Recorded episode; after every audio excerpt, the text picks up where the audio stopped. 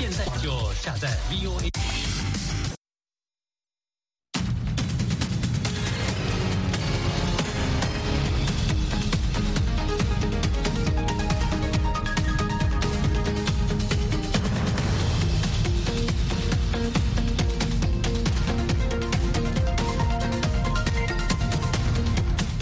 各位观众，大家好，我是卡拉，欢迎收看《美国观察》。议长佩洛西开始亚洲之行，但是没有提及是否会在台湾停留。曾经访台的前议长金里奇接受美国之音专访，解释了为什么他认为佩洛西必须访台。今天的节目中，我们共同关注。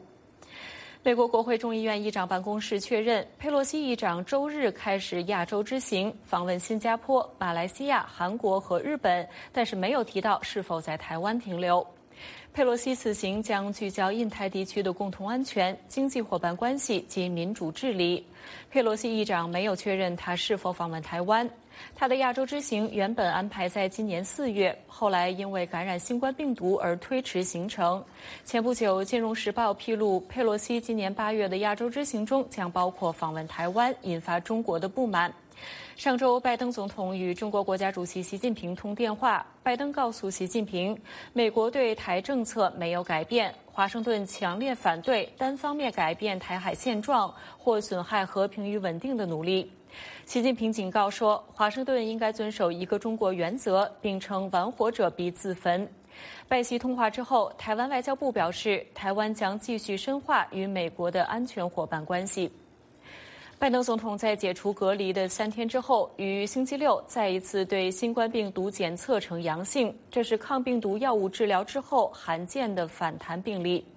白宫医生奥康纳星期日说，拜登总统继续感觉十分良好。他说，前一天发现总统重现阳性之后，继续进行日常检测，严格执行隔离。白宫宣布，拜登总统取消了周日返回特拉华家中以及周二访问密西根州的计划。七十九岁的拜登总统之前接受了帕克洛维德抗病毒药物治疗，并在星期二和星期三对新冠检测呈阴性。他随后解除隔离，并在室内佩戴口罩。中国长征五 B 火箭星期六落回地球，美国航空航天局批评北京方面没有分享碎片可能落在哪里所需的具体轨迹信息。美国太空司令部说，长征五 B 火箭于美国东部时间周六下午十二点四十五分重新进入印度洋上空。美国国家航空航天局局长纳尔逊批评中国没有分享火箭坠落的细节。他指出，所有的国家都应该尽量分享这类信息，以准确地预测潜在的碎片撞击风险。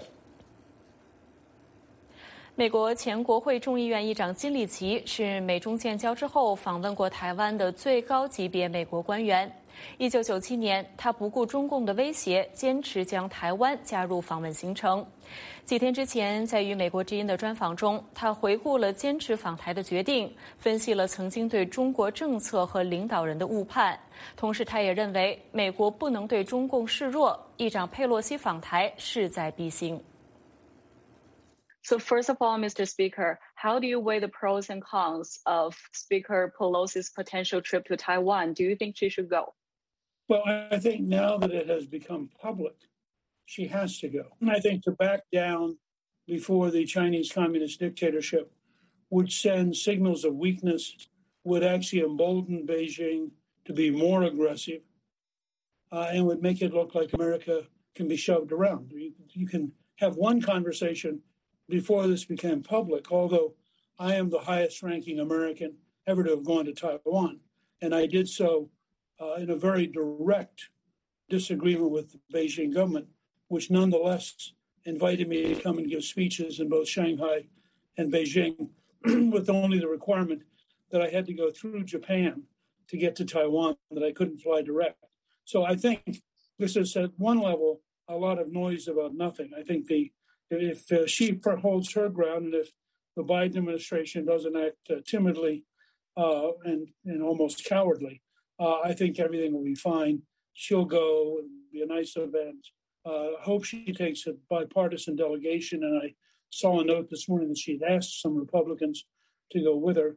And I think that's a good signal of our support for uh, Taiwan not being occupied or invaded by the People's Republic. As you mentioned, that when the CCP threatened to withdraw your invitation in 1997, you insisted on going to Taiwan. But uh, now China is a very different country now. Do you think your trip is still a good reference for Speaker Pelosi?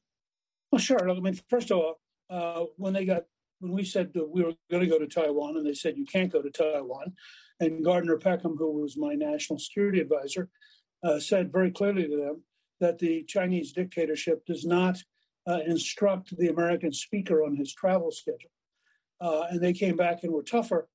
We said, fine, if, if we have to choose between Beijing and, and Taipei, we're going to skip Beijing. So, you know, if, if, if, you're that mad, we won't come.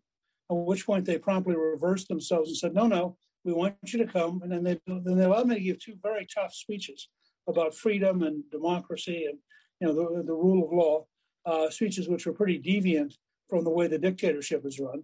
Uh, and uh, they, uh, the only concession they requested was that we couldn't fly direct from uh, the People's Republic to Taiwan.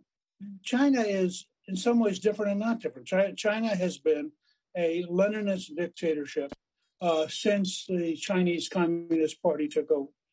Mao and, and the the key leaders all were Leninists. They believe in a centralized hierarchical dictatorship uh, with secret police and with uh, basically as much thought control as they can get over every individual.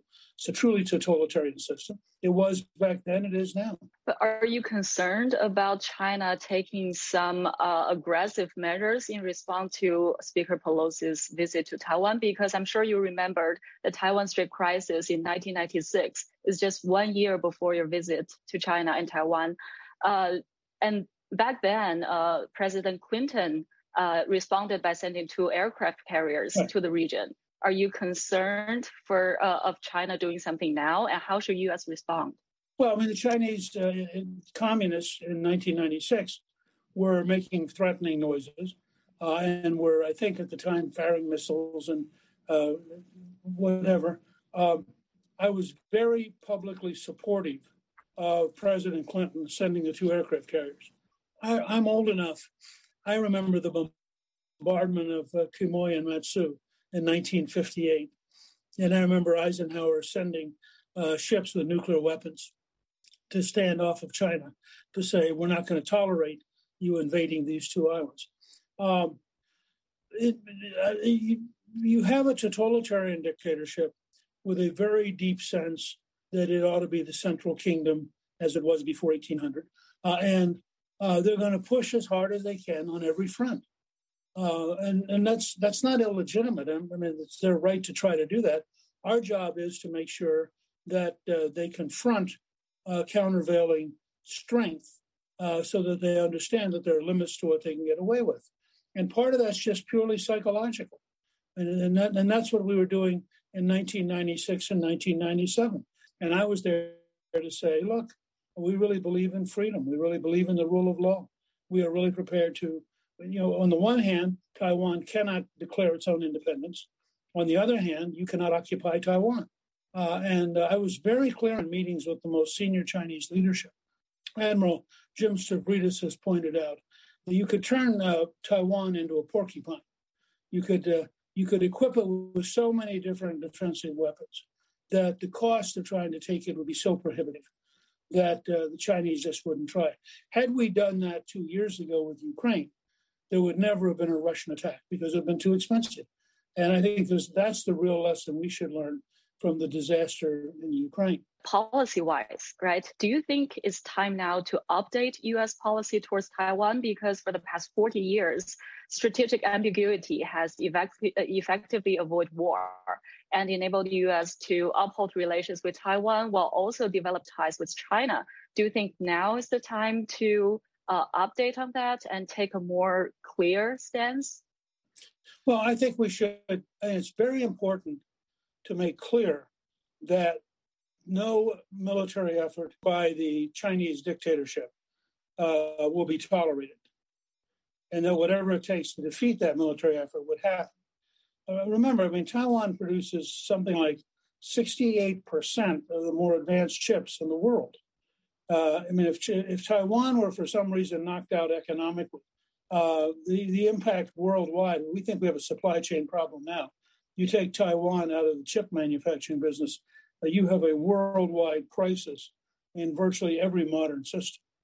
How do you evaluate on this one China policy? Do you think it served its purpose? And is it now the time for the US to recognize Taiwan's status?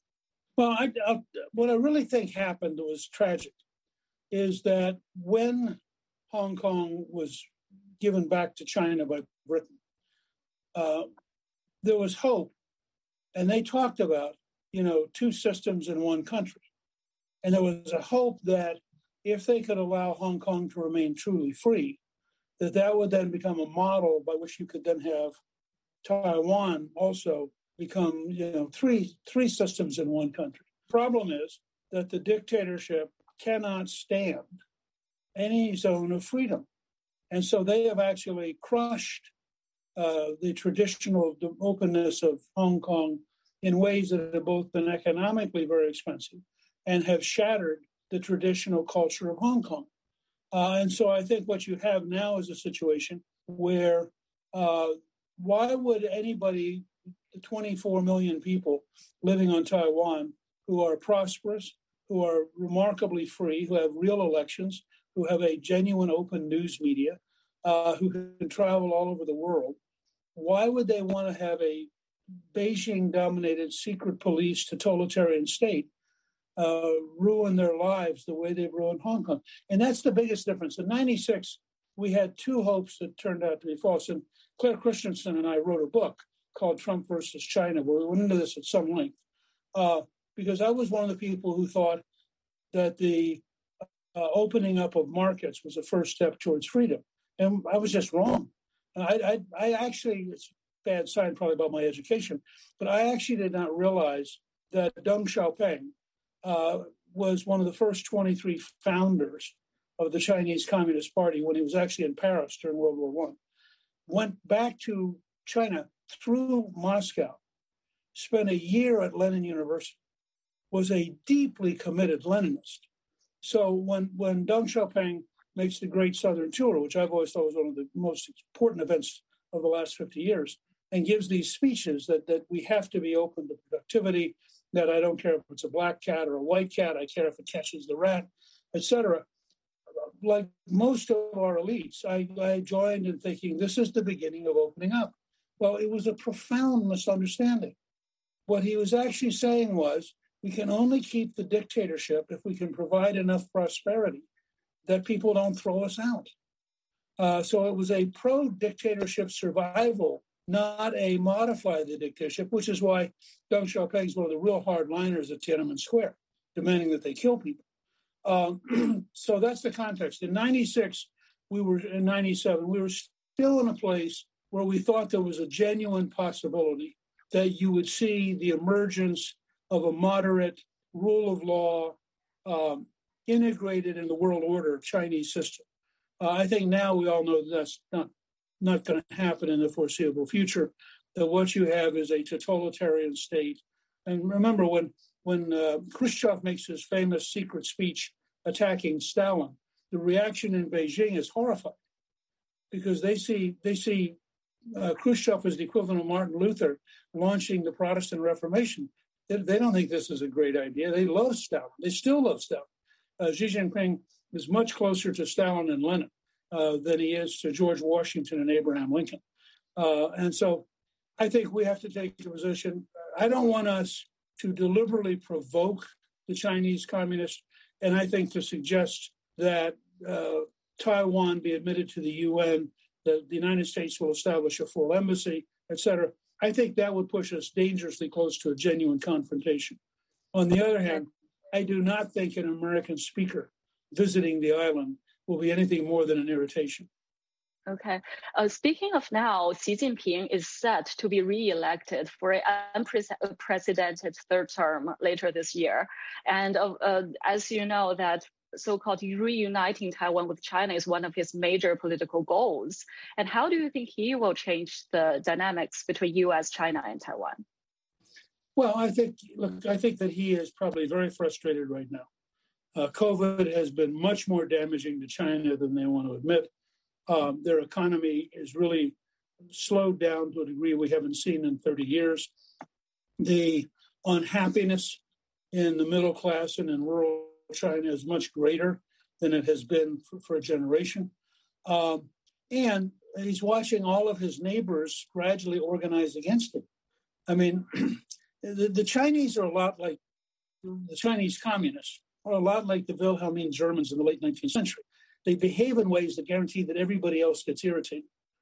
Uh, and so I think what, what he's facing is that the great gamble that they could become the dominant country in the world uh, is probably going to fail. And in fact, as you know, they're on the edge of a demographic cliff that is unbelievable. They, they, there may be as few as 400 million Chinese at the end of the century because the impact of the one child policy is so devastating that they're not, they're going to have a very, after, after 2050, they have a very limited workforce. They have a very, very big uh, social burden of, sort of retired people. As, as somebody once said, the Japanese were clever enough to get rich before they got old. The Chinese are about to get old before they got rich. And I think this, this means that Xi Jinping has a very short time horizon uh, to have any hope of breaking free. Uh, and that, uh, as we just saw with a speech by the leading general in Taipei to a conference in Australia, you have this network building of virtually everybody who doesn't want China to dominate. And I think that's probably been a surprise to the Chinese how, how rapidly that's come together. And what would your recommendation or advice be uh, for the Biden administration to better uh, deter China? Uh, rebuild the American military very dramatically, make sure that you can dominate in space, prepare to survive an electronic magnetic pulse attack, and prepare to dominate in cyber warfare. I mean, uh, you, you first have to have the tools. It's not about dancing diplomatically, it's about having the sheer strength that, by any reasonable standard, uh, the Chinese dictatorship will decide that it is impossible to take us on. What do you think the U.S. could do more to better uh, defend Taiwan's de- democracy?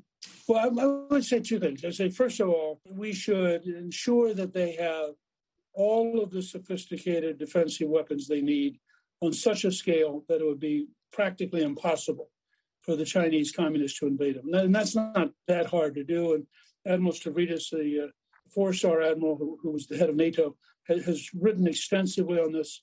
And I think it basically talks about make, turning them into a porcupine so that they're just too hard to swallow. But the other thing we ought to do is we got to remember we need, just as we had with the Soviets, we need a, a radio free China. We need a communication. We need to communicate that we are not opposed to the Chinese people. The Chinese people have every right to pursue happiness. They have every right to be productive. They have every right to live in prosperity and in safety. Our, our problems are with the totalitarian dictatorship. And I think we should we should have a much more robust uh, outreach uh, from programs like yours uh, to make sure that we are we are communicating with the people of China that there is a natural affinity between the American people and the Chinese people, and we should not let problems between our governments uh, be confused into problems between our two peoples. Thank you, Mr. Speaker, for taking Thank my you. interview.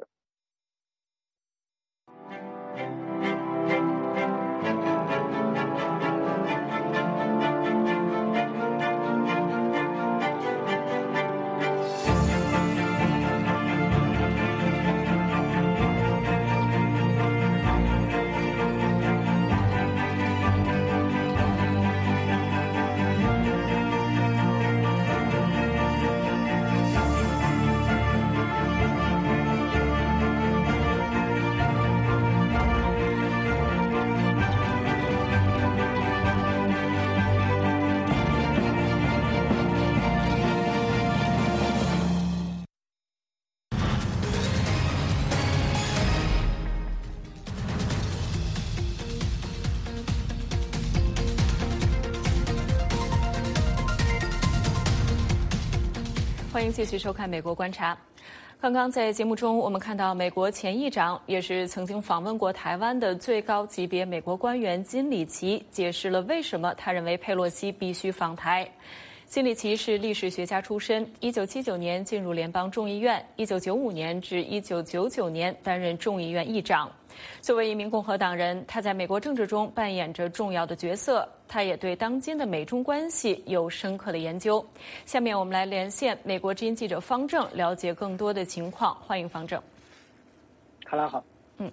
方舟，我想在刚才的采访中，你也听到了这个前议长金立奇啊，他在采访中说到台湾问题的时候，说到美中关系的时候，是引用了很多的历史事件。当然，这也和他这个历史学家的出身是有非常呃紧密的关系的。而且他看这些政治事件，看这些时事，也是带着一个有历史纵深的这样一个视角。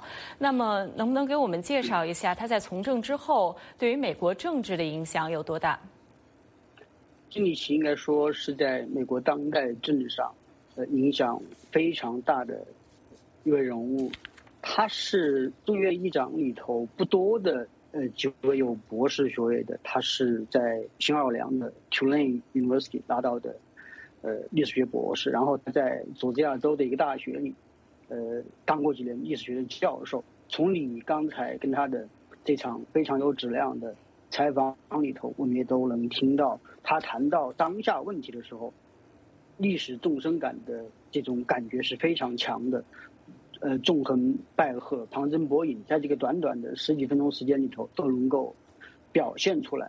那他成为议长的时候呢，是九四年，嗯，是共和党在时隔四十多年以后第一次夺回了众议院的多数席位。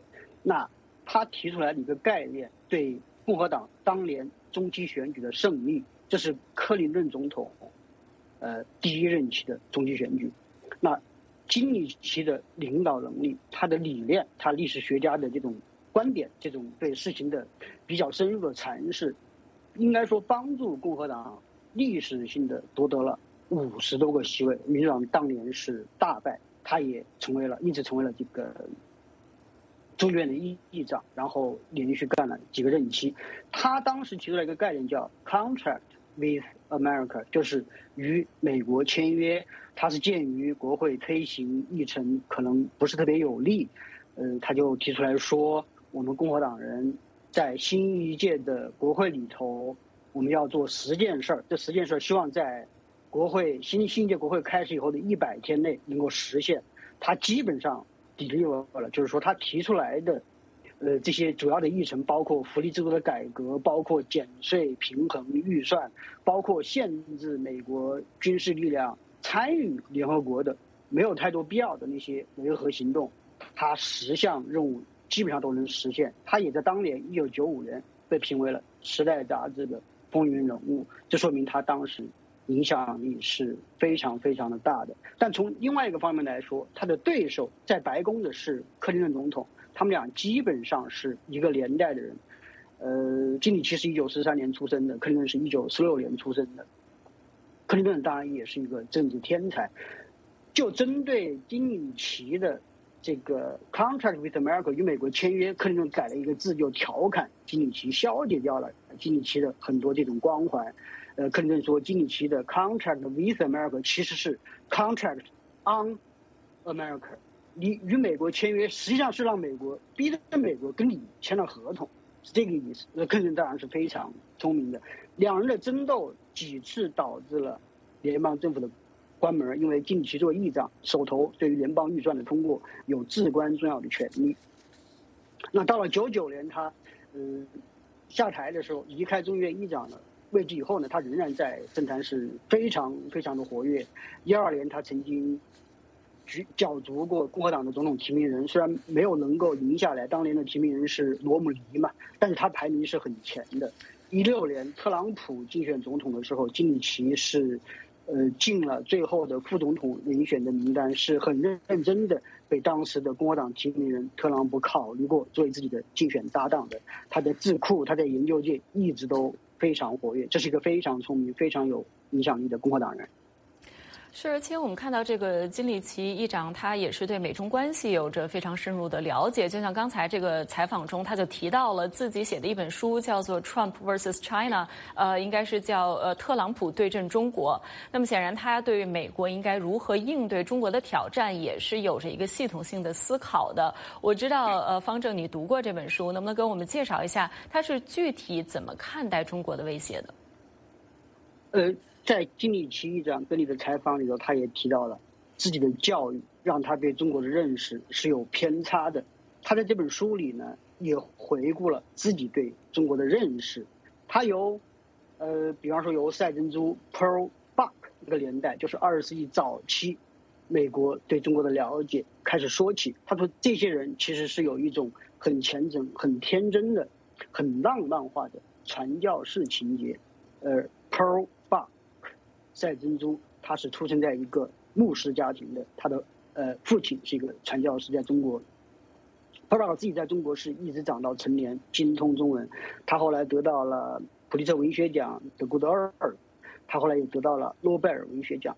他代表的是一种什么？就是说，呃，他们热爱中国，热爱中国文化，但是知道中国民众的疾苦，知道中国的积贫积弱。他们认为美国有道义责任帮助中国。美国也有可能实质上给予中国帮助。那这个血脉、这个传统、这个基因一直延续到了很多年，中间经过了很大的跨度，包括费正清这些人，包括尼克松访华，呃，一直到最后需要调整，意识到中国是美国威胁的时候，是这本书里提到的。